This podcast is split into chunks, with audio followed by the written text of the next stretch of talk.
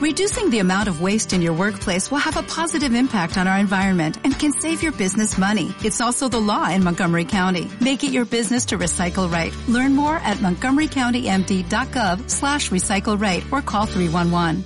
Punto de fuga, episodio número 5.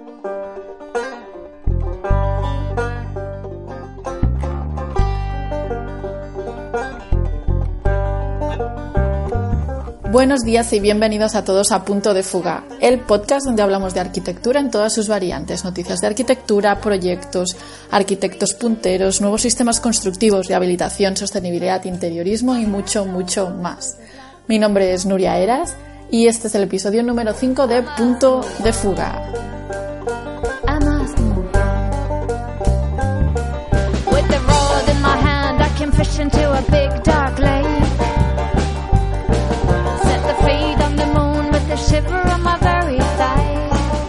En el episodio de hoy tendría que haber parado en Arquitectos Punteros porque vamos a hablar con un icono de la arquitectura, una mujer que se ha hecho a sí misma y ha influido en el imaginario arquitectónico nacional e internacionalmente. Catalana de nacimiento, fundó inicialmente estudio con Enric Miralles para luego seguir sola su andadura en 1991. Entre sus galardones podemos destacar la medalla neutra a la excelencia profesional, el Berkeley Rock Prize, por la contribución que ha ejercido como mujer en la arquitectura y su compromiso social. La Creu de Sant Jordi ha sido nombrada um, miembro honorario de la RIVA, de Leia de, de Estados Unidos y entre sus proyectos más destacados, ya para daros una pista sin daros el nombre todavía, está el cementerio de Igualada, la Torre Cube 1 y 2 en Guadalajara, México o la Plaza de la Garduña. Y si todavía no sabéis quién es, después de haberos dicho todos estos datos, efectivamente estamos hablando de Karma Pinos. Me imagino que estáis deseando escucharla, pero vamos a poner un poco la melodía del podcast y comenzamos.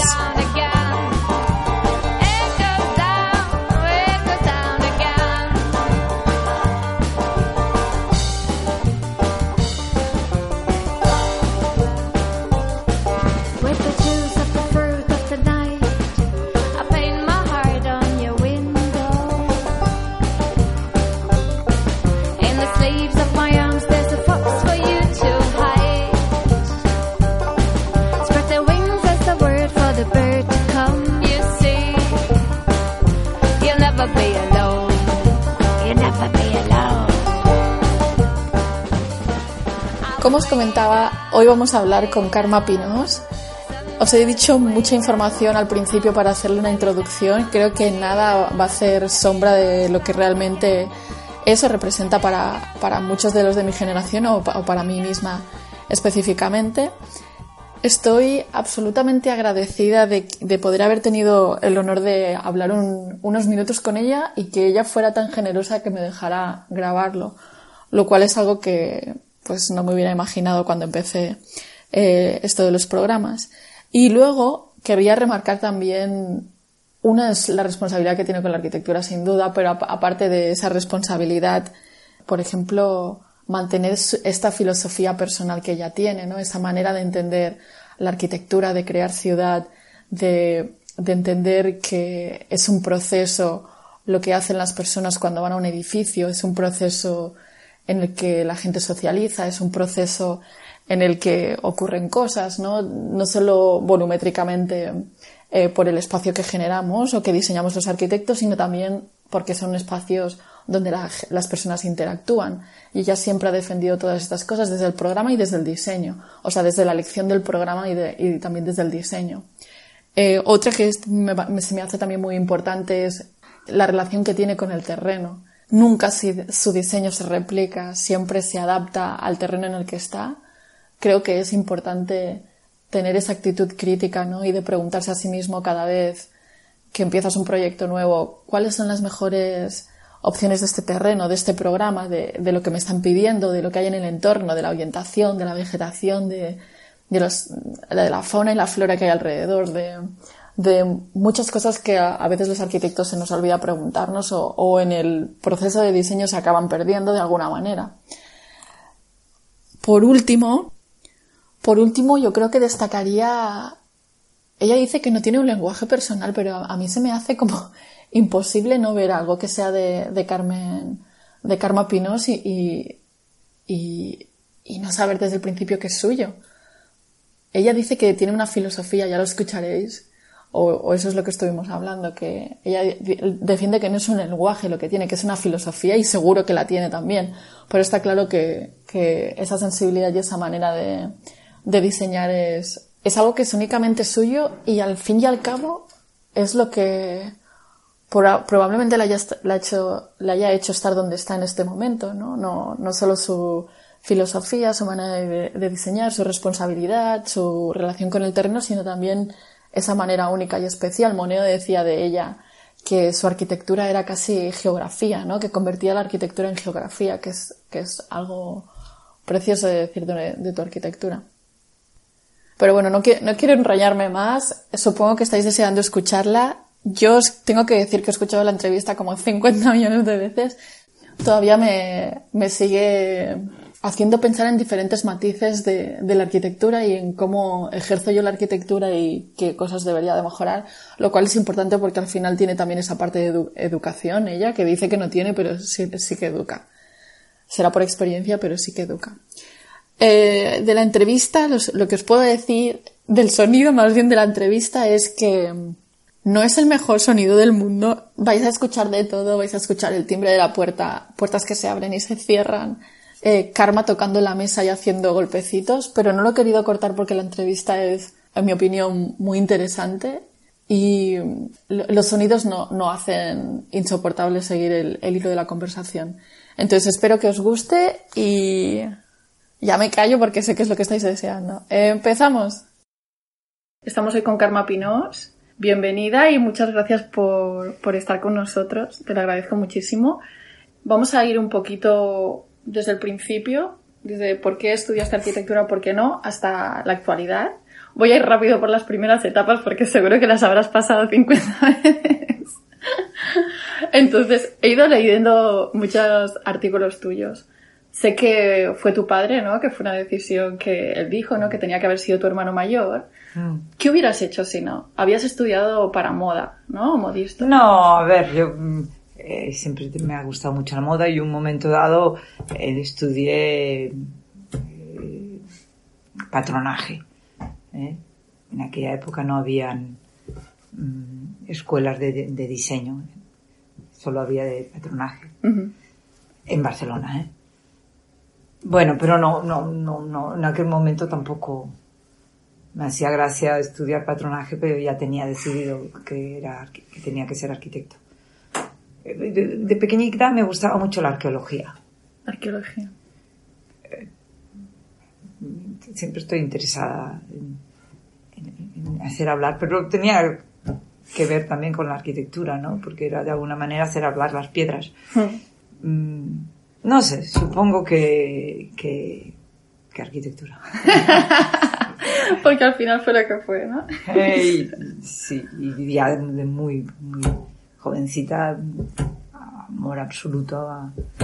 He explicado alguna vez, no sé si, que recuerdo la primera vez que estoy en un hotel, que fui con el colegio, tenía como nueve años, y con mi amiga, que compartíamos la habitación, le hice cambiar toda la posición de todos los muebles de la habitación, ¿no? O sea, ya tenía la, la idea de del espacio en que se aviva, eh, se habita como muy interiorizado en mí, ¿no? Uh -huh. Sí, yo creo que, que mi destino estaba marcado, sí. Eh, arquitectura, no, no, no me imagino. Haciendo otra cosa. No. Y yo qué sé, a lo mejor claro, como teníamos una finca, siempre estaba también muy cerca de la agricultura. Igual algún día me gustará también dedicarme a algo de la agricultura, pero no sé. El futuro. Cuando estabas estudiando era la época, estábamos, o estabais, eh, bajo una dictadura, ¿no? La mayoría, de mm. dos años.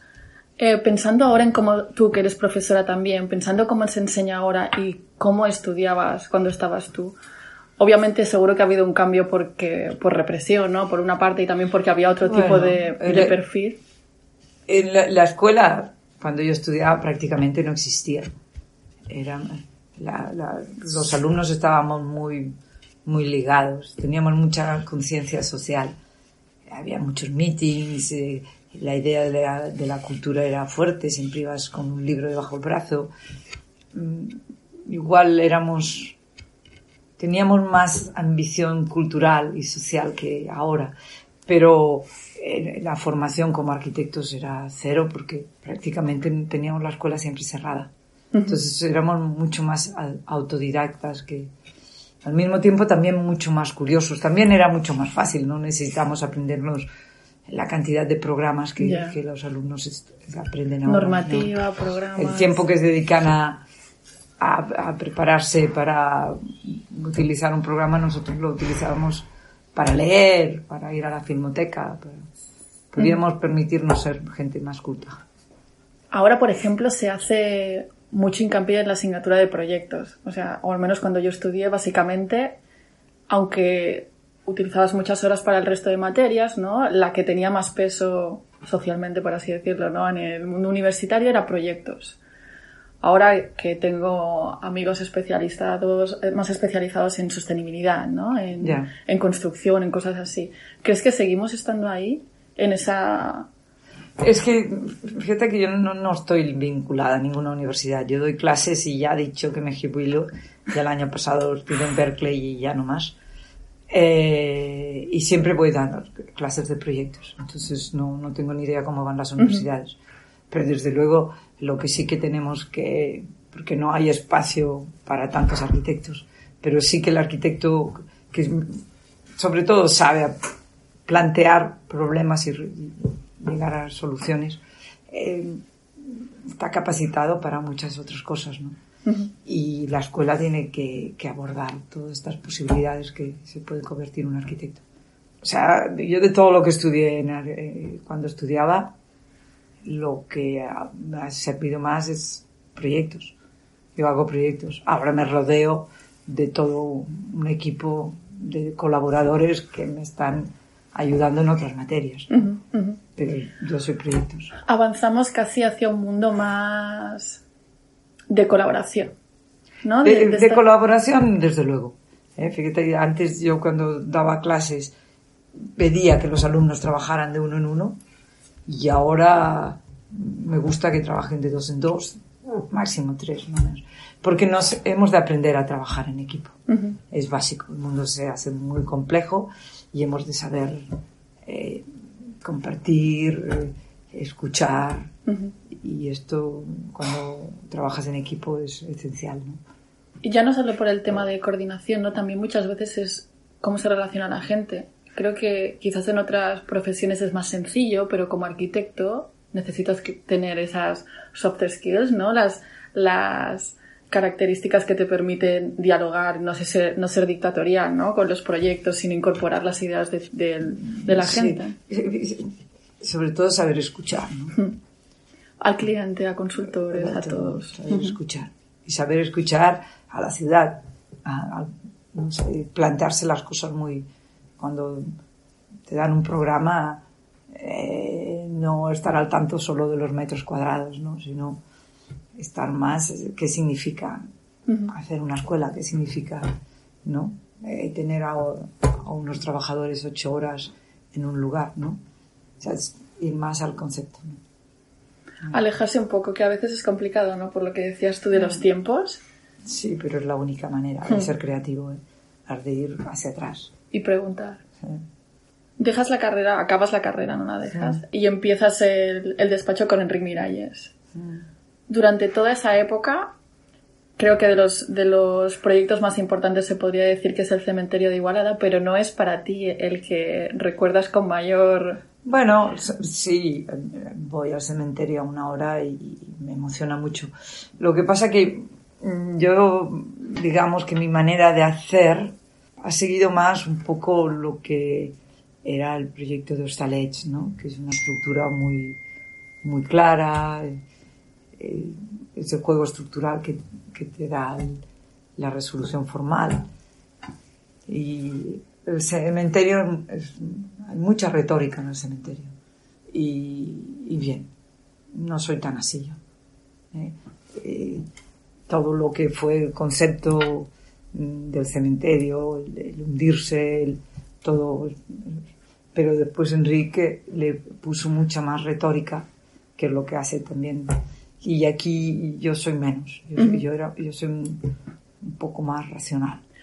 ¿Cómo se diseña de igual a igual? O sea, ¿cómo consigues? Yo que he estado trabajando con diferentes parejas, ¿no? O, o, o sea, parejas de igual a igual o parejas de arquitecto principal con asociado o, cosas así. ¿Cómo llegas al equilibrio? Porque es complicado. A ver, para trabajar con alguien has de tener una complicidad enorme. Entonces, eh, Enrique y yo estábamos las 24 horas del día juntos, ¿no? y la ventaja que te da cuando trabajas con una persona que, que te conoce tan bien y que los objetivos son tan claros, los mismos, es que tú puedes decir las tonterías que quieras, que el otro te está frenando si has dicho una tontería. Es como eh, pues, lanzar la pelota que tienes aquella pelota que aparece que te la hará recuperar, ¿no?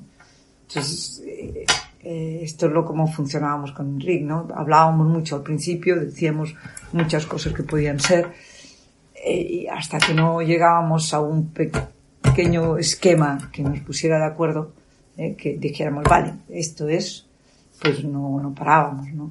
Nada de, de, lo que decía uno si el otro no, no decía, pues vale, iba, ¿no? Pero esto era porque los objetivos eran absolutamente muy claros. Los dos teníamos muy claro Hay que ceder también, ¿no? En, en, esas relaciones. O sea, ceder, a veces no imponer tanto tu, tu no, opinión. No, no, no, es que es esto, no, es, es un momento dado, es el proyecto que manda. O sea, no mandas tú, manda el proyecto, incluso ahora con mi equipo. Yo marco las pautas, pero después yo escucho porque es, eh, no es la opinión de uno, la opinión del otro, es, es qué está pidiendo el proyecto.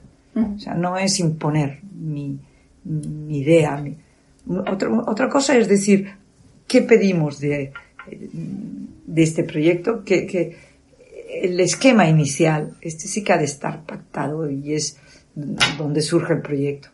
Pero después, es el proyecto que manda, no, no, no eres tú, es el proyecto. Es el proyecto que está aceptando unas cosas o otras. Y este, este, esto lo puede ver cualquier persona del equipo. Cualquier persona del equipo te puede decir, mm, por ahí no va, aquí hay una, contradicción esto.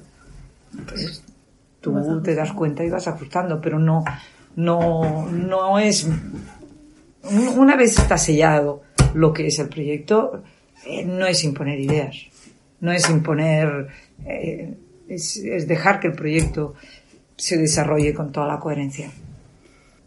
Eh, acabas tu etapa con, con, Miralles y empiezas tú el estudio sola. Entiendo que mm. al principio los principios son duros, miedo, ¿no? De, empezar a ver cómo va a ir y luego lo que me estabas comentando también, ¿no? De dónde sacamos los proyectos.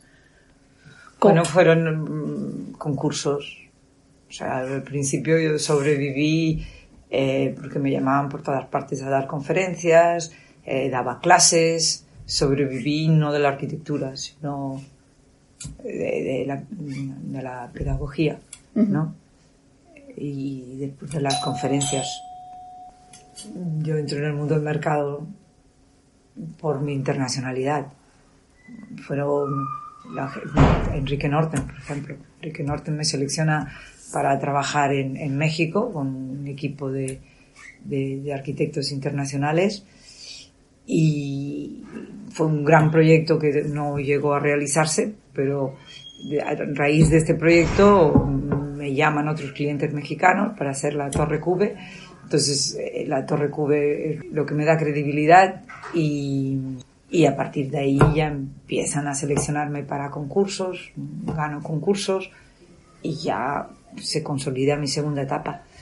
Pero hasta México, digamos que yo entré otra vez en España en vía, vía internacional. Vía México, Viena y... Torrevieja fue antes.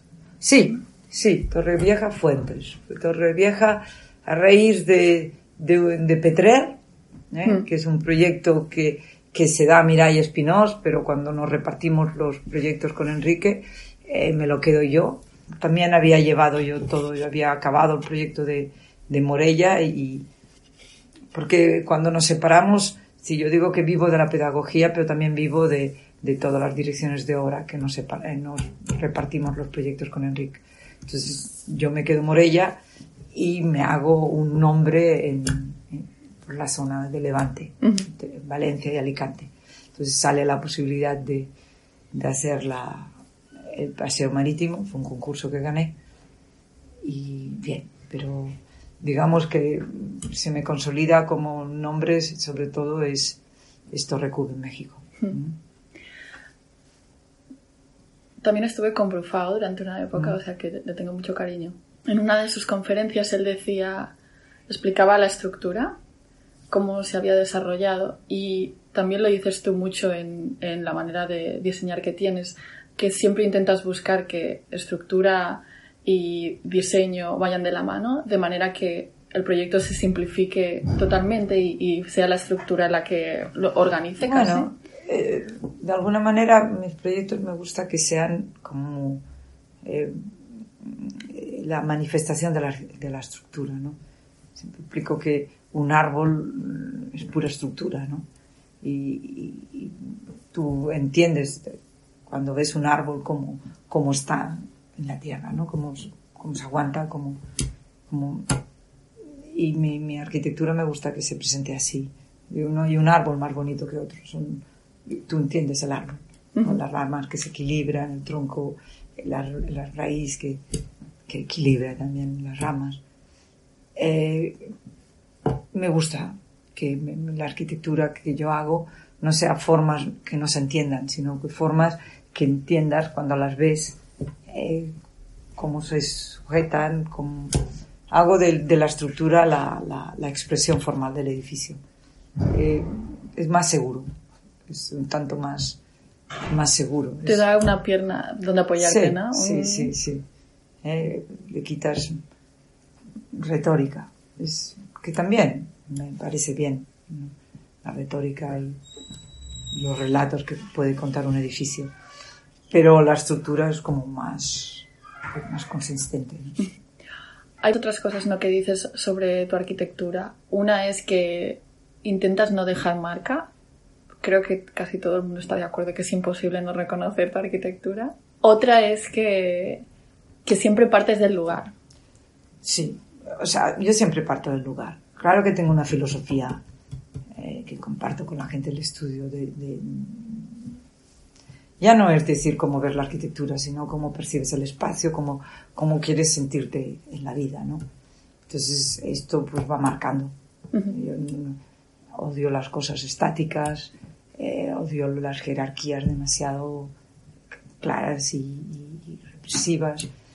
Entonces, eh, mi arquitectura refleja esto. Siempre es, nunca te enfrentas eh, contra una pared, nunca siempre todo es como mucho más, más tangencial, eh, tiene siempre posibilidades de escape, de, de, dialoga con el contexto. Bueno, es, es, una filosofía, no es un lenguaje. Y esta filosofía se va materializando, pero no con un lenguaje, con una manera de percibir el espacio, uh -huh. pero no, no es el lenguaje, no son unas líneas que voy repitiendo. Eh, puedo hacer arquitectura que es eh, siempre con, con, ángulos rectos, con líneas eh, rectas, y puedo hacer una arquitectura con curvas. Me lo ha de pedir el contexto. No tengo prejuicios. Uh -huh. No tengo ni lenguaje ni pre, eh, prejuicios. Sí que tengo una filosofía de entender el mundo. Y este es el que va marcando mi arquitectura. ¿Crees que alguno de tus proyectos ha impactado en la sociedad? Porque eh, en lo que leía, ¿no? Tú siempre hablas de cómo la gente vive el edificio, ¿no? Sí. Del sentimiento es lo que me cuando entras, sí. ¿no? Los espacios como son, lo que decías del hotel. Pero piensa también en cómo impacta no solo a, a, nivel volumen, sino a la sociedad, ¿no? Si es un tipo de uso que luego puede generar un cambio en esa área de, de la ciudad. Claro, o... claro, es que hacer arquitectura es hacer ciudad. O sea, no haces edificios, haces ciudad. Porque cualquier edificio tiene una repercusión en la ciudad manera de visibilizarlo, de cómo los espacios que, se modifican alrededor del edificio como el espacio público que generas. Entonces has de ser consciente. Para mí hacer arquitectura es hacer ciudad. ¿Has hecho algún retoque en programas? O sea, no retoque, pero hablar con el cliente. Creo que deberíamos de, de tener más, no sé, más una parte social o creo que, que podría funcionar mejor el edificio yendo hacia... Sí, lo único que pasa es que, que yo normalmente gano los concursos, eh, los proyectos a través de concursos. Entonces los programas están muy hechos. Y cuando... Mm, ¿Qué es lo malo de los concursos? Que no tienes diálogo con el cliente. ¿eh? Pero también eh, cuando te escogen, el cliente es cómplice de que se tiene que hacer aquello, ¿no? Porque lo has cogido. Entonces ya los proyectos pues ya están hechos, ¿no? Cuando, cuando sí tengo clientes, sí que, que si veo que el programa falla, lo intento convencerles de que seguramente el peso de, de espacios públicos tendrían que ser más grandes.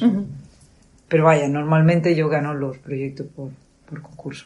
entonces los, los programas están muy hechos. Pensando del impacto en la ciudad, leí una entrevista hace poco sobre un proyecto que estás haciendo, innovador en colaboración con el ayuntamiento. Eh, residencial, un proyecto, no decía el nombre. Un proyecto de residencial que decís. Eh, con el ayuntamiento. Porque en Barcelona lo que sí eh, es un, un, proyecto en que es una cooperativa, en que el pues suelo es del ayuntamiento y... Eh, la inversión es privada. La inversión es una cooperativa. ¿eh? Y era, esto es bueno porque al cabo de 70 años el suelo vuelve otra vez al ayuntamiento y, no se puede hacer, seguramente debía ser esto. Mm. O sea, no, no se puede especular con, las, con estos edificios. Entonces, O sea, el, terreno es del ayuntamiento, se hace una cooperativa social, eh, eh, ellos compran el, edificio, el, el, apartamento por 70 años, pero no lo pueden, mm, si se lo quieren vender, no lo pueden vender al mercado. Lo tienen que vender otra vez a la cooperativa. Entonces te, aseguras que, que en el centro de Barcelona, en este caso la Plaza La Garduña, siempre este edificio estará dedicado a vivienda social, porque hasta ahora los, los, edificios sociales al cabo de unos de X años pasaban a otra vez al mercado. Entonces tú lo comprabas muy barato, pero ya después y, y que hacía esto que que cada vez el ayuntamiento tuviera que comprar terrenos más lejos porque claro perdía los que tenía cerca pasaban al mercado los que tenía eh, cerca y ya no tenía dinero para comprar eh, lugares en el centro. Sí, yo creo que era este. Era este. Y mm, pensando en el futuro, tenemos que repensar la arquitectura, no la manera que hacemos arquitectura, sino el tipo de, de edificios que hacemos. Creo que de, o sea, si piensas en cualquier otra profesión, probablemente arquitectura es de las que ha avanzado menos o ha cambiado menos, menos radicalmente las tipologías son similares. Es que es, complicado. Primero, mm, la vivienda está muy acotada, hmm. Eh, no solo porque hay un mercado que, que utiliza la vivienda como mercancía eh, para simplemente generar dinero, sino que también hay unas reglas que te la acotan mucho. O sea, hay unas ordenanzas, hay eh, códigos técnicos que precisamente porque como está en el mercado y hay tanta especulación y hay tanta gente depredadora que lo único que busca es rendimiento, eh, se hacen muchas reglas para controlar todo esto. Entonces, al final, eh, acaban tratándonos a todos como delincuentes, ¿no? Entonces, hay, cada vez, hay muy poco margen de investigación, de, de hacer nada en las viviendas, nos dan todo, todo, o sea, eh, y cada vez más, más complicado, ¿eh? o sea, es muy aburrido hacer viviendas. Entre que los, los planes urbanísticos también te lo acotan mucho, todo, todo para eh, controlar la especulación, pero para controlar y, y, fomentar, porque al final es aceptar que la, que la vivienda es es mercancía, ¿no? Parece que avanzamos hacia casi la prefabricación, no, no física, Eh, sí, eh, sino de concepto. Avanzamos, cada paso que da la sociedad es para dar mm, prioridad al mercado. ¿eh? Y, el mercado ya sabemos lo que es. Entonces, la arquitectura sufre por eso. Se quiere controlar primero, se quiere edificar muy, muy rápido, eh, se quiere rentabilizar también muy rápido, se quiere controlar los presupuestos, entonces se va a la estandarización. Todo es estándar, eh, los programas que van saliendo pues son para el control, eh, no para la creatividad. No hay ningún programa al servicio de, al servicio de todo lo que te impone y todo esto para el control. Entonces el control, contra más estándar, más fácil de controlar nada. Entonces hay unos, mm, hay el- la tipo arquitectura, lujo, la arquitectura, ya todos son estándares. ¿eh? Y los despachos eh, tienden a ser despachos enormes, impersonales, eh, y, y- y los concursos cada vez más están favoreciendo a todos estos despachos. Cualquier cosa, ya olvidémonos de arquitectura, cualquier cosa en el mundo de hoy, los resultados los quieren ya. Entonces, eh, si no es ya, eh, se lo he hecho. Vamos sí. a, a lo siguiente. Sí, sí, Entonces, esto eh, es, es muy, muy dañino. Hay un poco de pérdida de hacer las cosas con amor. Bueno, porque, porque premian la inmediatez. inmediatez y premia, o sea, las cosas se hacen eh, como mirándose a sí mismas, ¿no? No se les da ninguna margen para que mm, encuentren su sentido, sino es una finalidad muy clara y mm, ya, entonces no hay tiempo de, de nada, de, de que cojan identidad mm, ellas mismas, ¿no? Entonces, es simplemente el resultado. Y este resultado no de hacerlo bien o mal, de, producti- de productividad. Sí, sí, es Todo va basado en rendimiento de, de mercado. Y entonces esto, esto es lo que, eh, este carácter más abstracto, más numérico, más de resultados, más de lo que, de éxito y fracaso, que es más la educación que se le ha dado al hombre. La mujer siempre ha sido como más terrenal, más de la cotidianidad, más, más flexible, Más más, empática. empática. Eh, eh, todo esto, el mundo real eh, está cada vez más necesitado de esto, nos vamos alejando. Entonces, por eso yo creo que las mujeres no, no es que mm, ahora tengamos que ser iguales, es que ahora somos muy, muy necesarias para equilibrar este mundo bestia en que estamos. ¿no? O sea, siempre lo hemos sido, solo que si no tienes voz, no puedes generar ni esa imagen de gente que pueda seguir, ¿no? Se visualice en el futuro Sí, estando ahí. Sí, pero fíjate que eh, tú te, te miras las casas victorianas y eran muy femeninas y no habían arquitectos femeninos. Bueno, Es- pero ¿quién se encargaba de...?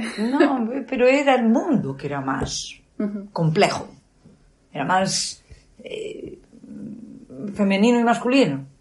Sí, que el hombre tenía este papel, pero el mundo no era tan depredador como, como es ahora. Eh, había algo más complejo que ahora es como más, más lineal, ¿no? Y, y la mujer siempre es más compleja, es más, eh, atiende a muchas más cosas, no, no tan blanco-negro.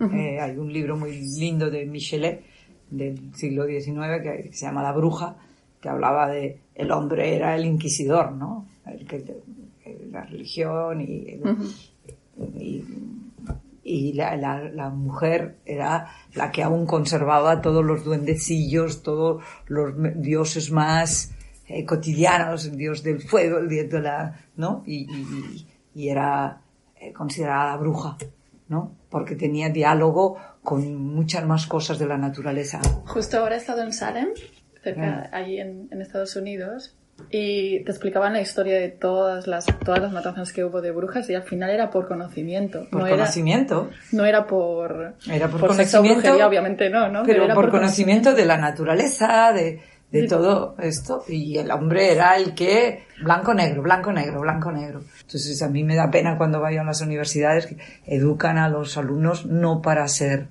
eh, arquitectos, sino para ser buenos empleados. Les enseñan a comunicar, les enseñan a utilizar los programas, les enseñan a, a las presentaciones, pero en ningún momento qué significa ser arquitecto está en el planteo. La parte social de la arquitectura, ¿no? Que es entender nada. lo que decías tú de, bueno, es que estás insertando, estás haciendo un cambio en la sociedad, ¿no? Esa gente, Sí, no, esto está fuera de las universidades, por eso me he cansado y, y ya no quiero dar más clase. O sea, eh, las universidades están preparando a buenos empleados. Y sale- también es un poco, no solo en arquitectura en general, eh, no te invitan a pensar, no te invitan Hay a hacer una- a, reflexionar, a, a al perito- espíritu crítico es, es- todo es imagen ¿eh? To- todo es tuve hace poco eh, era jurado de, de una universidad inglesa y tenía que escoger el mejor eh, estudio ya ya eh, desde le- le- se les educa en la competitividad ¿eh? han de competir siempre ¿eh? Y, y después eh, recuerdo un estudio, uno de los estudios, había unos dibujos impresionantes, pues estaban trabajando con las favelas de Sao Paulo. Una cosa más dramática que las favelas de Sao Paulo.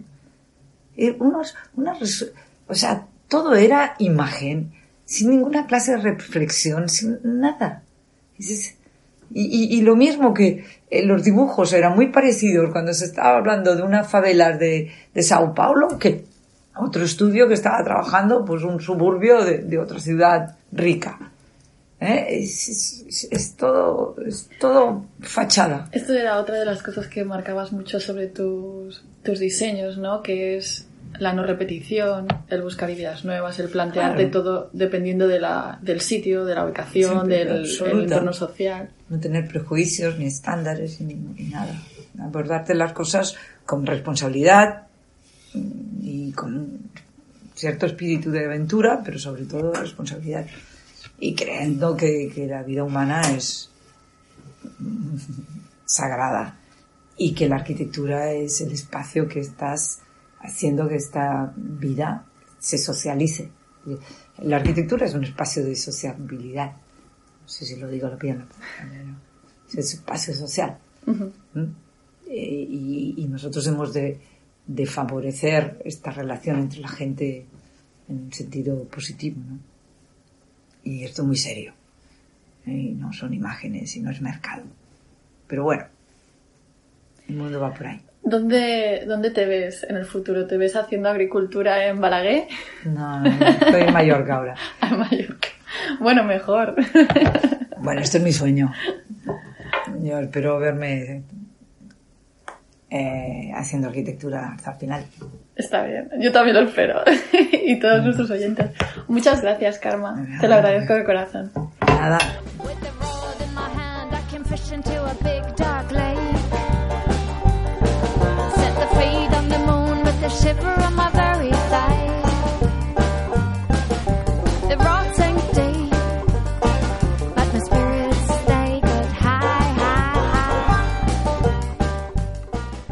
Hasta aquí el episodio de hoy, chicos. Espero que os haya gustado tanto como a mí.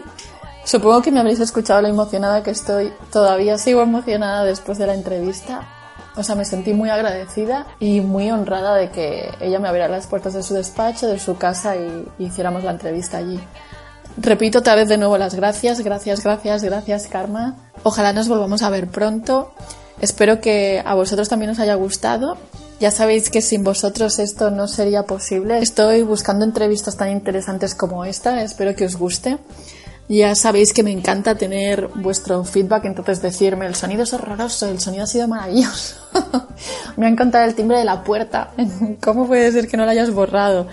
Enviarme vuestros comentarios, los que sean. Ya sabéis que estoy abierta a que me enviéis todos los mensajes a, la website www.nuria-eras.com barra podcast. Estamos en iTunes, estamos en iBooks, estamos en Spotify. Enviarnos vuestros comentarios. Yo os dejaré al final de- del post un libro que, que Karma comentaba y luego algún par de referencias a esos proyectos porque creo que es interesante.